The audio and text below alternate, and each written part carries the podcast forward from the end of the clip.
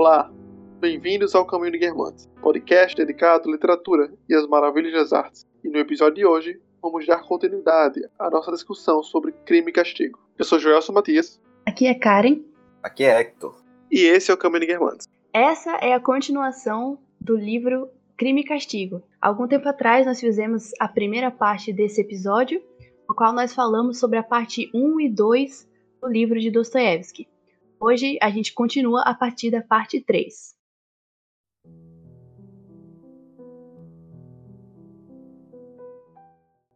Então, no fim da, da parte 2, tem aquela conversa entre o Raskolnikov e a irmã mais nova da Sônia, em que eles conversam um pouco e o Raskolnikov acaba dando o endereço dessa casa para, para a família de Sônia, para que quando fosse necessário, elas buscassem ajuda com o Raskolnikov, como se ele fosse né, alguma fonte de ajuda.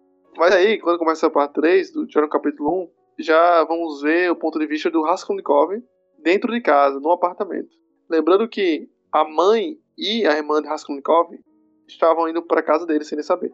Então, quando ele chega lá, ele dá de cara já com a mãe com a irmã. Pessoas que, no período em que o Raskolnikov está passando, não seriam as melhores para ele encontrar. Já que é, tem um novo conflito aí, tem um, nova, um novo problema a ser resolvido. No, na parte passada, a gente viu a resolução, por assim dizer, de um problema, né?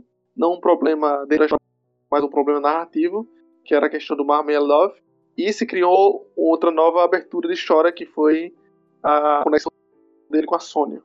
E agora a gente vai partir para outra questão já abordada na história, que era a do relacionamento complicado entre o Raskolnikov, sua mãe e sua irmã, que está para se casar com um cara que aparentemente Raskolnikov desgosta. É, quando o Raskolnikov chega, a mãe e a irmã ficam nervosas, né? Querem abraçar ele, começam a declarar quanto gosto deles, tipo, meu filho, estou com saudades, esse tipo de coisa. E o Raskolnikov, tá meio, meio frio, né? Meio arrogante ultimamente, ele pede que o Razumikin faça, faça as parar com tanta, tanta demonstração de afeto. A conversa que o Raskolnikov tem com a mãe e a irmã é sobre o ele está cansado, né? Ele está um pouco doente, que a mãe sempre insiste para sobre isso. E também do desgosto dele com esse casamento com, da Túnia com o Lujin, que é um cara que ele não gosta. Já pela carta, pelas características, ele não gosta. Ele ainda não conheceu ela ainda, né? O Raskolnikov não gosta desse Lujin, então ele não quer que se case com esse, esse cara. Até porque, do ponto de vista de Raskolnikov, é como se sua irmã estivesse se prostituindo, né? Casar por dinheiro, prostituição para ele. É uma coisa imoral para ele. Apesar de que a ponto de vista moral do Raskolnikov é um tanto complexo, como vimos e vamos ver no desenrolar da história. Aí o Razumikin vai levar elas para outro apartamento, o apartamento que o Lujin alugou para elas, e nesse meio tempo eles vão começar a conversar. Aí a gente vai ver uma virada narrativa, pelo menos do ponto de vista da narração mesmo, né? A gente vai ver uma mudança de ponto de vista na narração, porque a gente vai ver o ponto de vista do Razumikin, tá junto com a mãe e a irmã de Raskolnikov. Aí no caminho, o Razumikin tá bêbado, levou elas pra casa, brigaram, né? Ele brigou com ela. É, é, com, ele, tipo, ele deu tipo em cima da, da Núnia, tipo, até pega nos pulsos delas, algo assim. Aí ele briga com os Osmov. Aí no dia de manhã vai ver se eles estão bem. E os Osmov cuidam de olhar o, o, o Raskolnikov. É, e aí eles vão encontrar o Raskolnikov agora. Que cena esquisita. Eles estão subindo as escadas para o apartamento dele lá. Ele fala assim, ó, chegados ao quarto, notaram que a porta da hospedeira estava entreaberta e que pela estreita abertura dos olhos negros e penetrantes elas observavam. A porta fechou-se com tal som que Pukera Alexandrovna quase deixou escapar um grito de terror. Poxa. Isso é bem... Isso é imediatamente antes do Zosimov gritar, tá curado, tá curado. Sim. Parece meio aleatório mesmo essa cena. É. Uhum. Talvez, é sei lá, Dostoiévski pensou assim, ah, isso aqui daria uma boa história, vou deixar aí, depois eu retomo. Aí esqueceu, tá ligado? Uhum. vou deixar uma ponta solta aqui pra quem sabe amarrar.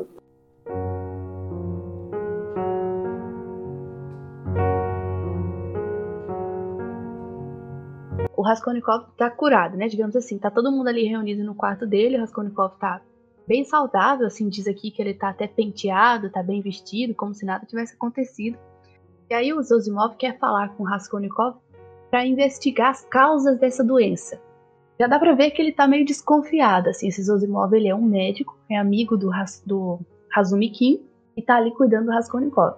Ele até fala assim, é, a mim parece que o começo da sua doença coincidiu com a sua saída da universidade.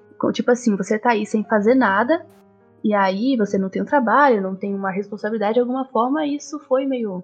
É, isso foi significativo para essa sua queda. E aí ele fala assim: sim, com certeza o senhor tem toda a razão, vou ver se eu entro o mais cedo possível na universidade, então tudo vai dar certo. e aí ele diz que o Zosimov, ele olha assim com. olha de soslaio, né? Com, com uma desconfiança, porque ele percebe Sim. no rosto do Raskolnikov tem um acentuado sarcasmo. Aí é nessa parte que eles vão, vão discutir sobre uma conversa que eles vão ter com o Lugin, né? que o Lugin anteriormente ia mandar uma carta para a mãe do Raskolnikov, pedindo para que o Raskolnikov não estivesse presente nessa, Ah, nessa reunião entre o Lugin e a, e a Dunia e a sua mãe. Só que como a mãe estava rece- está receosa com toda a situação, toda essa doença, possível doença, né, que nós sabemos que não é exatamente uma doença, com todo esse, esse problema do Raskolnikov, a mãe está receosa e não quer deixar o filho de fora, já que ele já tinha posto anteriormente suas posições contra este casamento. E ele é o homem da família, né? Ele tem alguma moral, entre aspas, ali para opinar. Talvez não para decidir no final, mas para opinar sim. Então ela decide que o Raskolnikov esteja presente. Engraçado até notar uma coisa, que o, re- o relacionamento que o Lugin está querendo criar com a Dunia parece uma coisa mais contractual, né? Parece um, uma empresa, sabe? Tipo assim, eu tenho que fazer isso, você tem que fazer isso e pronto. Não parece haver tanto afeto, assim. Inclusive nessa carta ele fala sobre é, o fato do Raskolnikov ter acompanhado lá a morte do Marmelado, ter dinheiro, ter dado dinheiro pra, pra Sônia. É, e, É aí que o Lugin já vai começar a querer queimar o filme do, do, e- do Raskolnikov, né? Falando, ah, ele tá andando com prostitutas, andando com pessoas aí de, de tal canto. Porque, assim, exato. apesar do Raskolnikov não ser exatamente rico, e sua família também não ser, a gente pode ver, assim, um certo teu burguês na família dele, né? Porque, pelo jeito, o pai dele tinha uma boa, uma boa condição de vida, melhor que ele tem hoje. Mas o pai dele morreu, foi uma missão, e a vida dele só é mais difícil porque ele realmente não faz muita coisa pra mudar a sua vida, né? A mãe deu o dinheiro que tinha, que pôde dar pra ele estudar, só que ele parou de estudar porque ele é um homem de consciência hipertrofiada.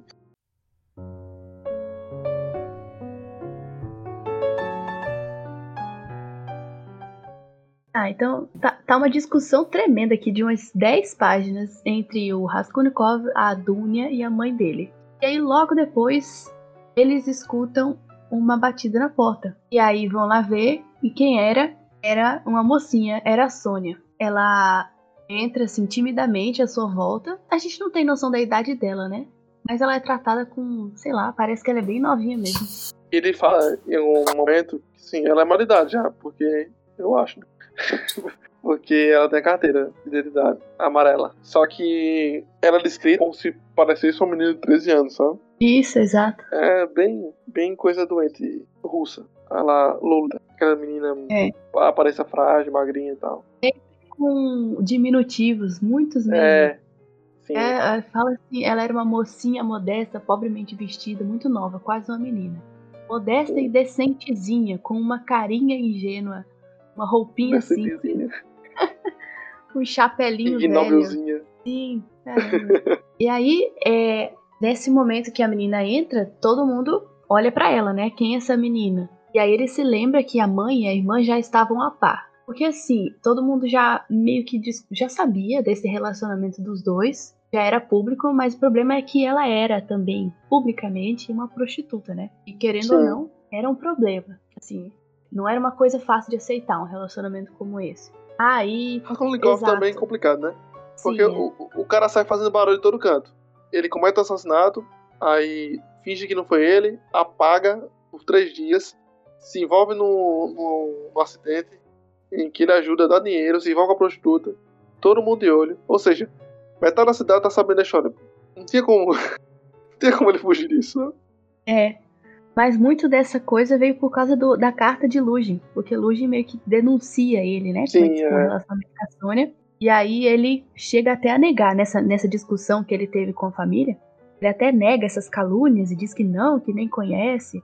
Só que aí quando ele vê ela assim na frente, ele tem piedade. Ele diz que era uma criatura humilde e aí ele se levantou assim para atendê-la, né? Ah, eu não te esperava. Faz favor de se sentar. Você deve vir por parte da sua mãe. E aí ela começa a dizer o motivo pelo qual ela estava ali. E é exatamente, bem timidamente, ela fala assim, meio balbuciando, dizendo que foi a mãe, que foi aquela Ekaterina, que me mandou, porque ela queria convidá-lo para o funeral do, do Marmelado. Se eu não me engano, nessa cena ele pede para que ela se sente, né? Entre elas. Isso, é exato. E ela até, se não me engano, ela também se sente, ela até se sente uhum. também um pouco é, especial em sentar ali. É, parece que ela não é digna de sentar entre aquelas mulheres. Sim, é verdade. A princípio, é psicanálise mesmo, olha só. A princípio, é. Indicou-lhe uma ponta do divã onde estivera sentado Zosimov. Mas ela reconsiderou depois que o divã era um lugar demasiadamente familiar. Então ela Sim. sentou na cadeira de Razumikin. Eu acho que no caso familiar também pode entender por íntimo, no caso. É, exato. Bom, e aí ela fala aí que tá ali para convidá-la. E aí ele aceita o convite, né? Ele fala assim: eu vou fazer de tudo para ir. A Dunia e a mãe vão embora. Deixam a casa dele. E aí a cena pula pro diálogo entre as duas, que já estão fora do ambiente. E elas estão conversando sobre a situação do Raskolnikov e ainda dizem que ele aparenta ainda estar doente, apesar de que parece ter melhorado, dá para perceber no semblante que ele ainda está muito mal. E volta a cena pro quarto do Raskolnikov, que é onde tá o Razumi Kim e a Sônia.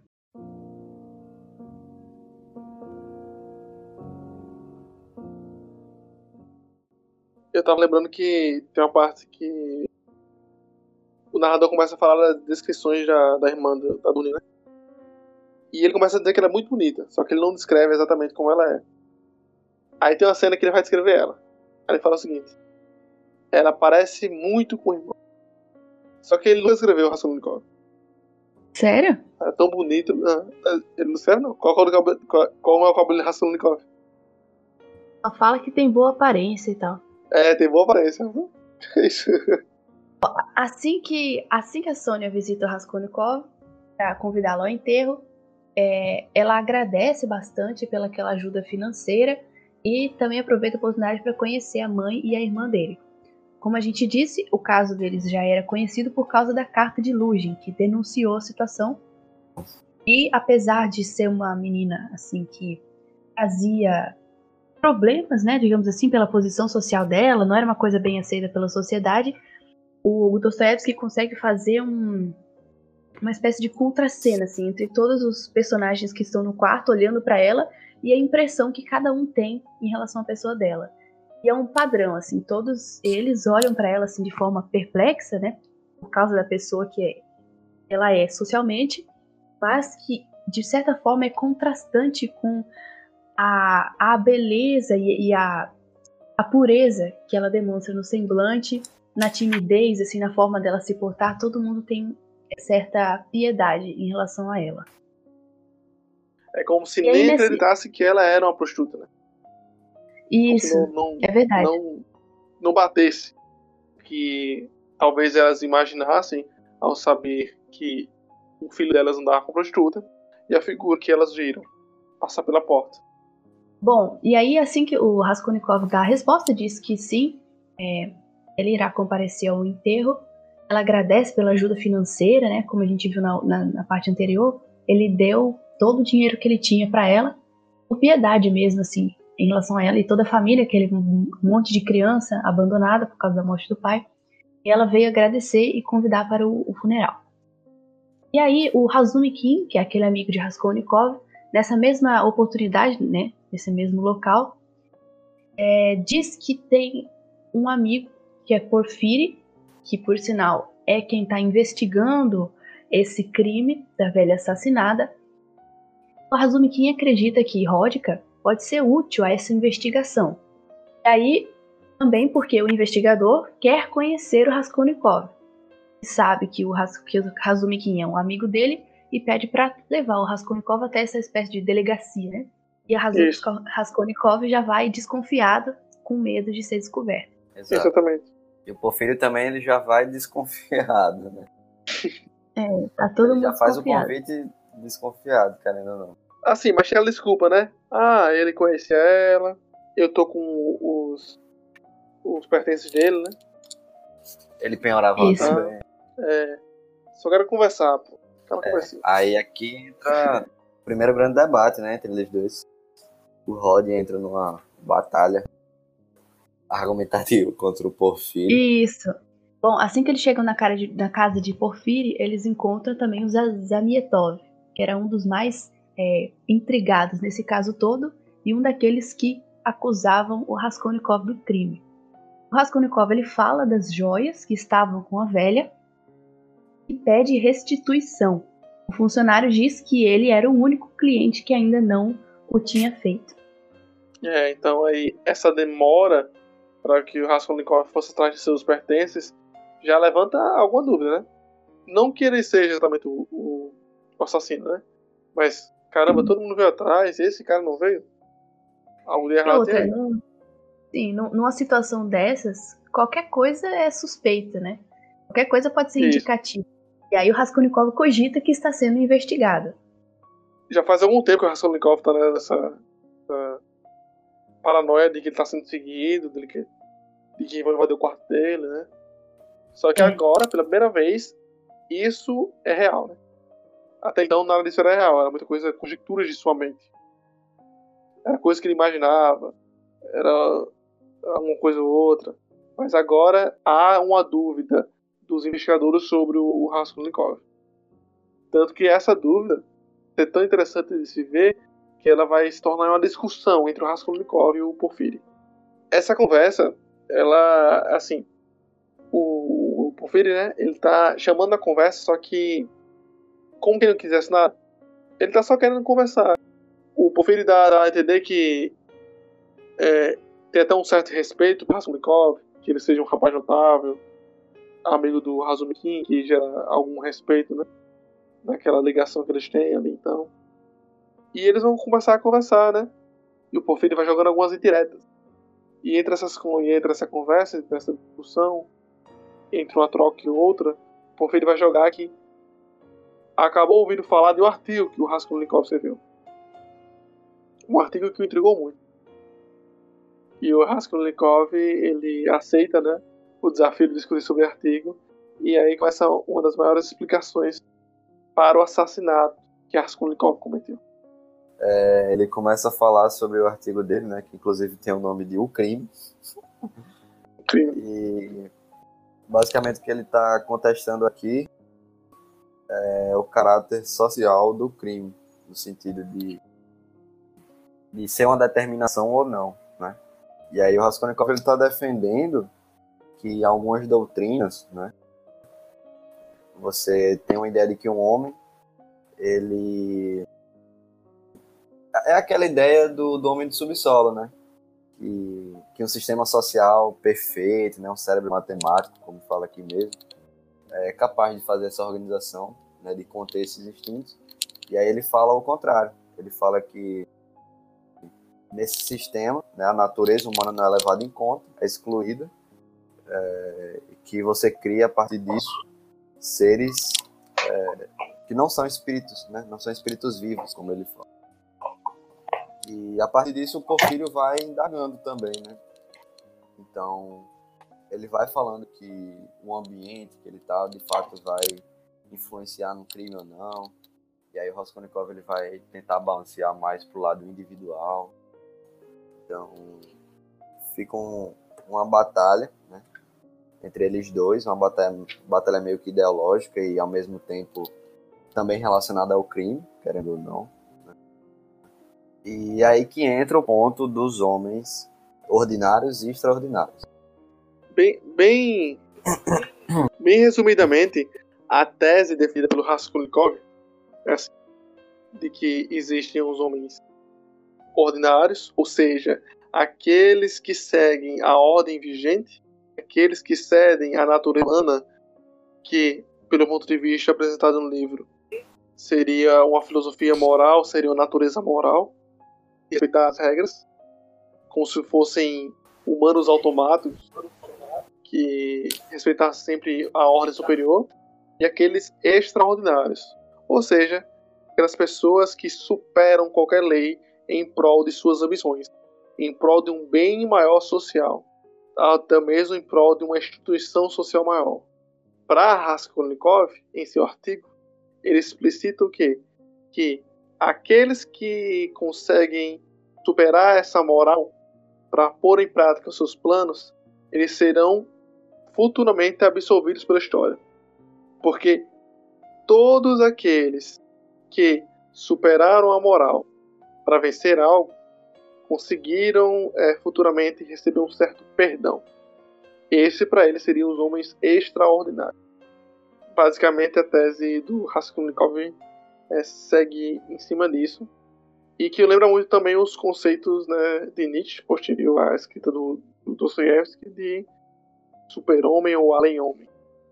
É como se o homem extraordinário de Raskolnikov fosse um homem acima do bem e do mal.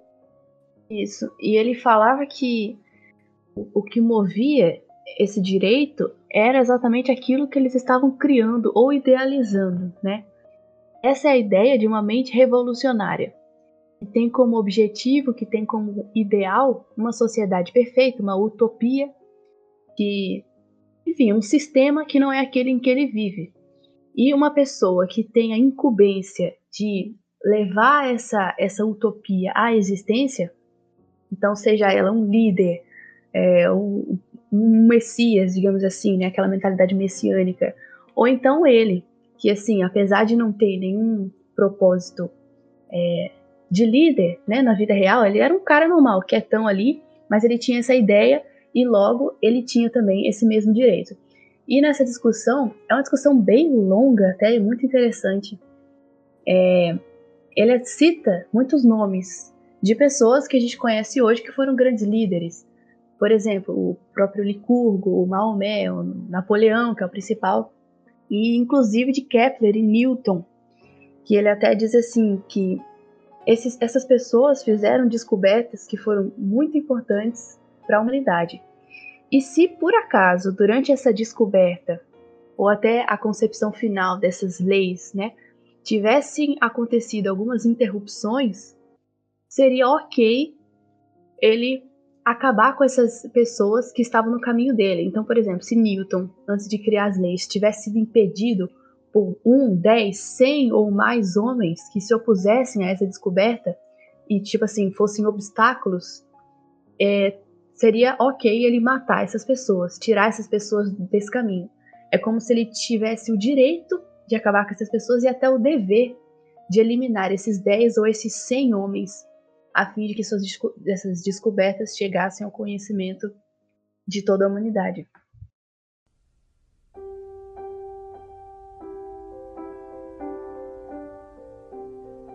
E nesse momento já conseguimos fazer a ligação direta entre as ideias postas nesse artigo e as ações realizadas por Raskolnikov.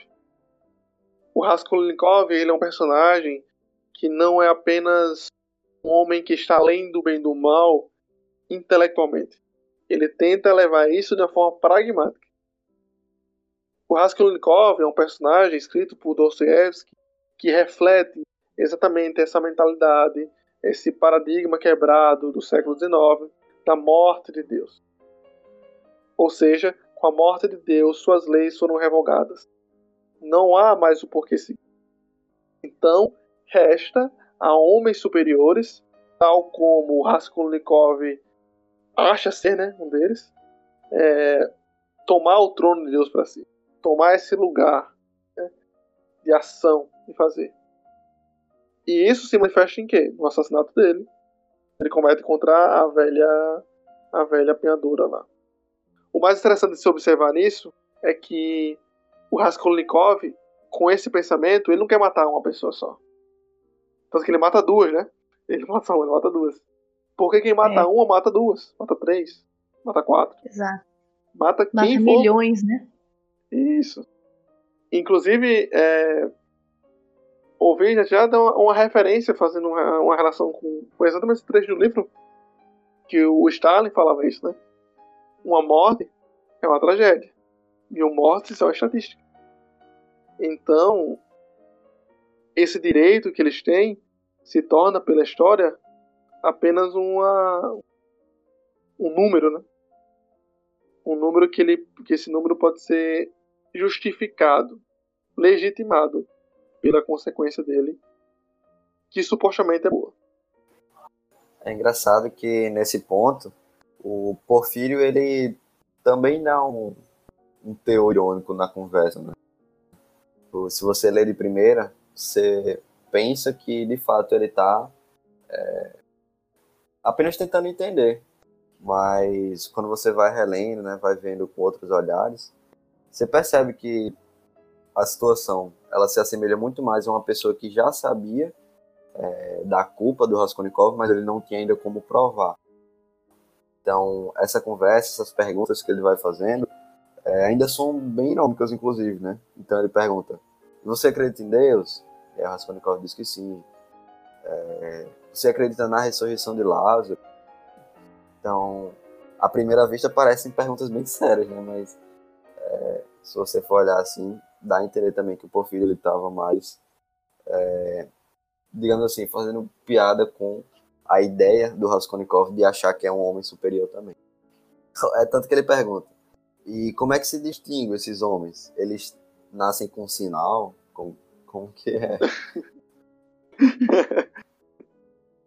Engraçado que um desses homens exatamente é o Napoleão, né?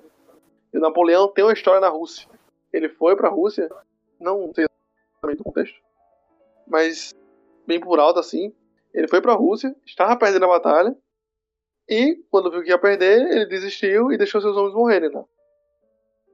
Porque o Napoleão, ele não, não era tão honrado assim. Ele deixou seus homens para morrer na Rússia e foi embora. E o Raskolnikov achou que isso fazia dele um grande homem. Inclusive, quem pensa isso também é o personagem de O Vermelho e Negro. Sorel. Exatamente. É... Exatamente. Ele... Uh, e nesse ponto, né? É, ele fica fazendo essa piadinha, né? Mas eles têm algum sinal de nascença, enfim, como que, é, como que funciona.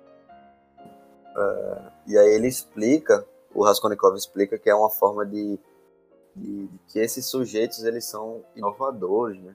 Eles são pessoas que vêm para trazer alguma mudança no mundo, e uma mudança positiva, algo para melhor, né? uma inovação. E, e aí nesse ponto o Porfírio ele vai e pergunta, né? ele vai inquirir. Ah, então esses indivíduos extraordinários, eles têm direito de matar os outros realmente? É, ele diz que está com dúvida sobre isso, é, porque ele está disposto a se inclinar mas se forem muitos, né, ele fala aqui que deve confessar que o caso será um pouco desagradável. Então, já dá para ver um pouco da piada, né? Não, mas é, como, é que, como é que você identifica? É um, é um, sinal de nascença? Ele vai e explica seriamente o. Aí depois ele fala, não, mas se forem muitos, aí é uma situação meio desagradável, né? Então como é que eu vou saber? É, o Raskolnikov vai e responde novamente, e a gente percebe o quanto que o Raskolnikov está perdendo o controle do debate. Né? Ele não tem mais nenhum controle aqui, ao ponto que vai ficando acalorado, né, toda essa discussão. E Sim. o Porfírio completamente no controle de tudo. Até porque o Raskolnikov tá falando sério, né? Ele acredita naquilo que ele tá falando. E o Porfírio tá só... Exato. Só na onda.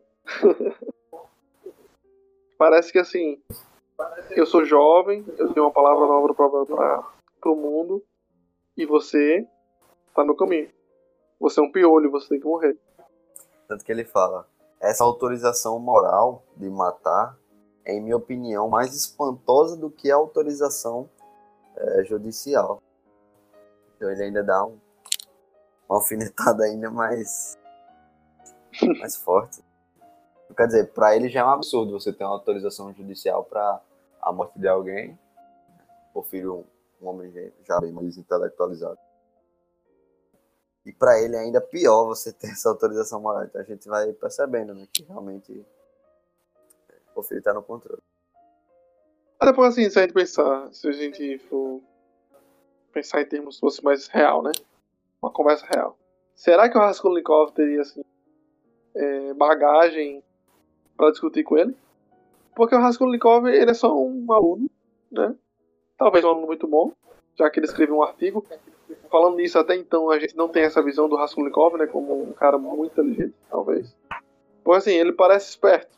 Ele faz uma coisa ou outra assim, mas a inteligência não, até então não tinha se mostrado uma coisa tão, tão pertinente em sua personalidade. Até que é, é, durante minha leitura eu fui pensando, ah, que massa. E, tipo, até então o, o estudo de direito parecia algo secundário, né? Parecia só aleatório, falar assim, ah, não, eu estudava direito. Pronto, falou isso uma vez e pronto, tá bom. Mas depois do tempo tudo faz sentido. Mas aí voltando àquela questão. É, eu não acho que o Raskolnikov teria condições para conversar com, com o Porfírio, não, porque ele parece um cara muito inteligente. Intelectual mesmo, como você falou, né? E o Raskolnikov é só um jovem presunçoso que escreveu um artigo e acha que, que sabe alguma coisa. É tanto que o Raskolnikov ele fala aqui, né? É que os homens verdadeiramente grandes eles experimentam uma grande tristeza. E aí o narrador, inclusive, diz que nesse momento o Raskolnikov ele ele é acometido de uma melancolia muito súbita, assim. Ele, ele fica mais para baixo, inclusive. Então, se um, um desses grandes homens é acometido por um, um grande sofrimento, ele demonstra isso já pensando que é um desses grandes homens. Então, quando ele fala, Sim. não, mas esse grande homem ele sofre muito. E quando ele fala isso, ele já demonstra assim um, uma postura corporal de quem está sofrendo. Ele também se coloca nessa posição. E é justamente aí que o Porfírio vai e pergunta: é, tirando onda mais uma vez, né, fazendo brincadeiras. Não, mas calma aí que eu ainda tô com ideia aqui, você tá falando, eu tô surgindo novas ideias. Então, quando você escreve esse artigo, é provável que você se considere um desses homens, né, extraordinários. E o Raskolnikov responde, ah, é bem possível, de maneira desdenhosa, assim. Então, é, é um pouco disso, né. Raskolnikov, ele era um jovem, rebelde, e tava emocionado ali, tava com sangue quente. É, mas é. Porque pensando bem, é o, o Raskolnikov ele não tem muita experiência de vida, né? Olha só. Não ele faz coisas muito, muito emotivas, assim, pode ser. É muito estranho. É, essa. É e as coisas que ele poderia fazer, ele não faz, né? Estudar, é. trabalhar, trabalhar, fazer qualquer coisa. E a única coisa que ele não fez, faz. ele se arrepende. Se arrepende não, né? Fica com a culpa no, na, é, arrepender não se arrepende. Mais tarde, assim, depois Ai, dessa é. conversa aí, ele fica com esse assunto na cabeça o dia inteiro. Inclusive tem outra queda, né? Começa a delirar, diz assim que ele fica com os lábios trêmulos e começa a suar. E ele tá numa espécie de monólogo, pensando sobre ele, pensando sobre o crime. E aí, engraçado, ele diz que ele é um piolho estético. Tipo assim, num plano geral de estabelecer a felicidade universal, de ser como um desses grandes homens, ele meio que estaria na mesma linha que eles, só que em uma escala muito reduzida. Tanto é que ele chama a si mesmo de piolho, não só ele, mas também a vítima, que é um piolho. Tipo assim, é, poderia ter sido uma pessoa muito mais útil para esse sistema, né, que existe na cabeça dele, enfim. Mas ele matou só uma velha, assim, que ninguém liga, que nem tem tanta coisa assim, mas que hoje ele tem muito ódio dela e se ela ressuscitasse, ele a mataria novamente. De Lisavieta, ele diz que pobre dela, né, tipo assim, apareceu ali por mero acaso e que não não era útil para o plano. Inclusive diz que Malemar lembra dela como se ela nem tivesse existido nesse plano, como se ele não tivesse assassinado ela. É muito estranho isso aí, porque ele não Militariza se ao extremo aí, né? É, ele vai de um extremo ao outro e não reconhece, nem chega a reconhecer o assassinato da Lisa Vieta, justamente porque não faz parte desse plano. Então, assim, mesmo que ele explicitamente não se diz pertencente a essa casta de homens extraordinários, fica muito claro que ele se sente um deles. Mas aí a gente já entende que falta algo nele para ele ser esse homem extraordinário. Porque é o seguinte, a gente pode ver a história como sendo boa parte dela o arrependimento de Raskolnikov. O assassinato acontece mesmo no começo do livro. O castigo não, não é dado em boa parte do livro. Isso se foi dado algum castigo. mas a gente vê um castigo moral, um castigo físico e mental, né, emocional, ocorrendo dele durante quase toda a obra. Desde que ele mata até o final do livro. É isso. Ele se remoendo isso, ele sentindo essa dor, ele querendo fugir disso. Inclusive, em cenas em que ele se sente um pouco mais feliz, se sente esperançoso, ele não queria ter feito esse, ter cometido esse crime. Às vezes vai pensar, pensar o seguinte: sem discutir o final do livro, sem, se ele se arrependeu ou não. Será que algum, em dados momentos do livro, ele não se arrepende, mas ele também não queria ter feito? Parece que ele não se arrepende, mas ele não queria a culpa. Exato. Ele não, ele não quer a consequência disso. Ele quer o, o ideal. Ele não quer o que vai acontecer depois. Ele tem um remorso, né, que é muito diferente do arrependimento. Porque veja, quando ele não quer, quando ele deseja não ter feito o crime, não é por causa da outra pessoa, mas é por causa dele. Então veja só, é uma, é uma uma linha muito tênue que divide essas duas coisas. Quando ele se, remo ele se remoe, ele se arrepende de ter matado, ele não se arrepende do crime e não sente pela morte da velha e da Lisavieta. Ele não tem um, um arrependimento em relação ao outro e uma vontade de se redimir por causa do outro, não. O arrependimento dele é por ter se metido em maus lençóis, entendeu? Não pela outra pessoa, mas por todos os problemas que causaram para ele. Tanto é que ele só pensa nisso quando ele tá feliz. Quando ele tá ali alegre, quando vem esse esse flash, né, de poxa, que pena que eu fiz aquilo. Não pela outra pessoa, mas pelos problemas que, que chegaram para ele se ele é um cara extremamente dialético, ou seja, lógico, e quer resolver tudo, todos os problemas assim, a lógica não é suficiente para resolver os problemas internos. Então, pelo ponto de vista de Raskolnikov, deve ser muito difícil tentar lidar com essa certa ansiedade que ele tem e esse remorso ao mesmo tempo. Porque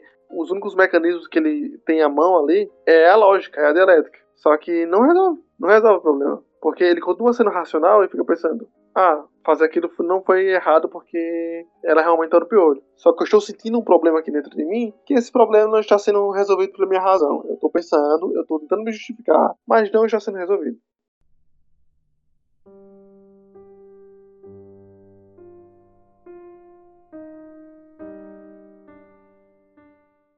Caramba, eu tô lendo uma cena aqui de quando ele tá na rua e aí ele vê um operário acenar para ele e ele é, vai até o operário e é como se não tivesse acontecido nada. O operário só vira as costas e vai embora. Aí ele começa a seguir esse cara.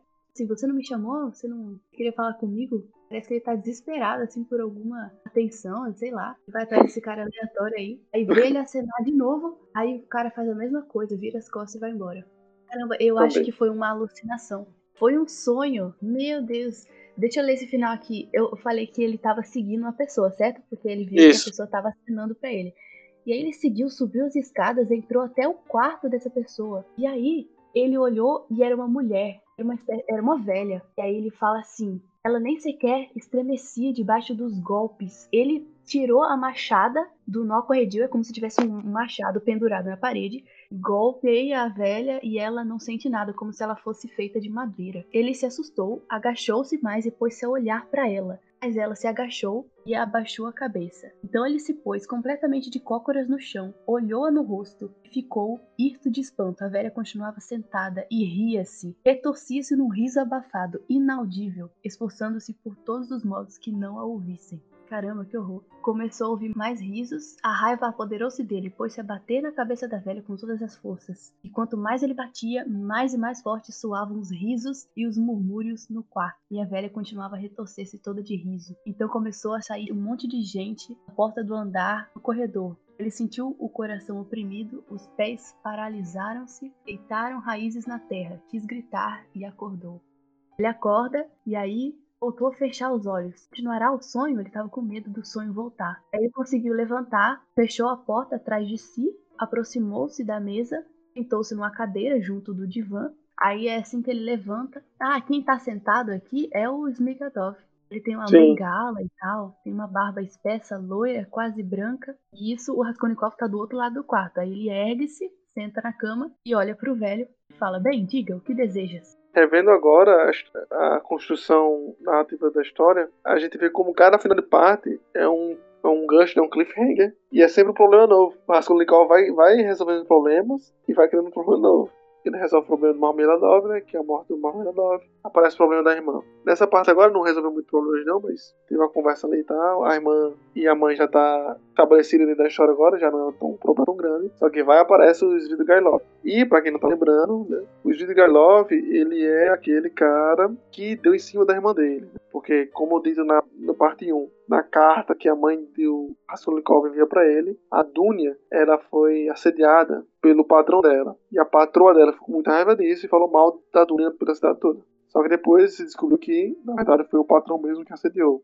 Porque a mulher desse patrão dela estava acreditando que ela tinha se insinuado para o seu marido. Mas não foi isso que aconteceu. Por algum motivo, que vamos descobrir em breve, Svidgailov, ou seja, o patrão da Dunia, está na mesma cidade que eles. E isso que vai gerar alguns problemas e alguns conflitos bem interessantes mais na frente. Inclusive, haverá também o desenvolvimento do personagem Svidgailov, que é um dos personagens bem complexos, que também tem um, um final de história bem, bem interessante. Sim, é o Svidrigailov. Ele tá no quarto dele e aí diz que foi, vê-lo por dois motivos. Primeiro, porque queria conhecê-lo pessoalmente, porque há muito tempo ouvi contar coisas muito interessantes sobre o seu respeito. E segundo, porque eu preciso da, da sua ajuda, um caso que afeta diretamente a sua irmã, Manovna. ele vai, diz logo, não conte comigo. Envolve a sua irmã, pô. Aí ele começa a confessar, né? Eu sou aquele que perseguiu na sua própria casa uma moça indefesa, que a ofendeu com as suas feias propostas. Mas bastará que você leve em conta que eu sou um homem comum, que de alguma forma me perdoe e também entenda que eu sou capaz de apaixonar-me e de amar. Então todo esse diálogo aqui leva para a parte importante e central dessa conversa dos dois, é que o Svidrigailov é porque quer é, unir-se a Dunia.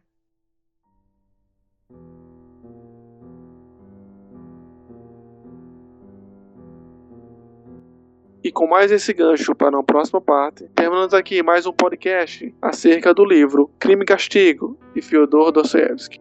Esperamos que vocês tenham gostado da discussão dessa parte 2 e que tenham paciência para as próximas partes. Esperamos vocês na próxima semana com mais um livro, com mais um tema e muito mais literatura.